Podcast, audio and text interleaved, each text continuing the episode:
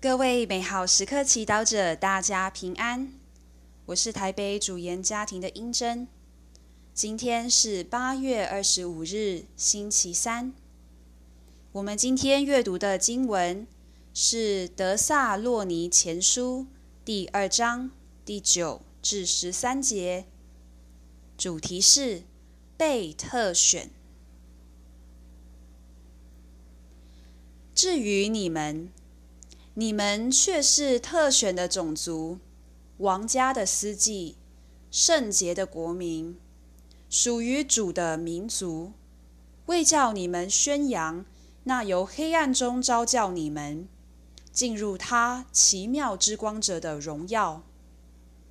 你们从前不是天主的人民，如今却是天主的人民。从前没有蒙受爱怜，如今却蒙受了爱怜。亲爱的，我劝你们做侨民和做旅客的，应戒绝与灵魂作战的肉欲，在外教人中要常保持良好的品性，好使那些诽谤你们为作恶者的人。因见到你们的善行，而在主眷顾的日子，归光荣于天主。你们要为主的缘故，服从人力的一切制度，或是服从帝王为最高的元首。是经小帮手，保禄写信给德萨洛尼人时。当时，当地的教会正面临威胁和迫害。保禄的书信是为了鼓励并教导他们如何在迫害中继续活出基督徒的精神。试问，我们现在的教会在面对什么样的威胁呢？也许比疫情更大的威胁。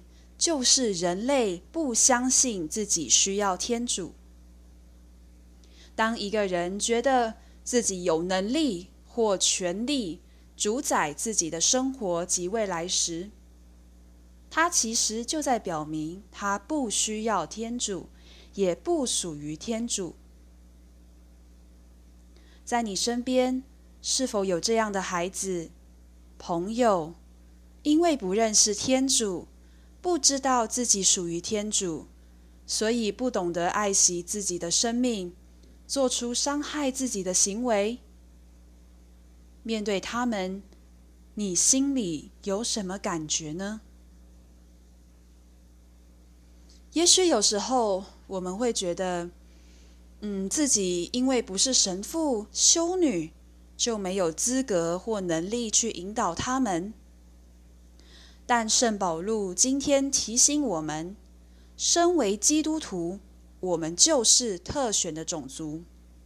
我们借由圣喜、圣事而被赋予先知、司祭、君王职。在我们的信仰旅程中，我们可以回忆天主是怎么具体的通过近人、教会的朋友，用爱。把我们从黑暗中招教，进入他奇妙之光者的荣耀。被天主特选的意识，这不是指我们特别有能力或智慧，而是因为我们相信天主能给我们足够的爱、力量与恩宠，成为他在世上的见证人。当其他的人一直想证明自己不需要天主时，让我们不要害羞，用爱的行动去见证我们对主的信赖，让其他人也因见到你们的善行，而在主眷顾的日子归光荣于天主。品尝圣言。回忆天主怎么从你具体的黑暗中把你招教为特选的种族？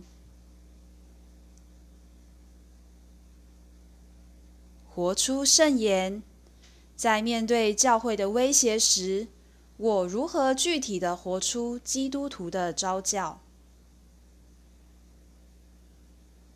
全心祈祷天主，请赐给我们勇气与恩宠，来做你的见证人。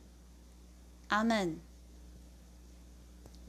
祝福各位美好时刻祈祷者，今天活在天主圣言的光照之下。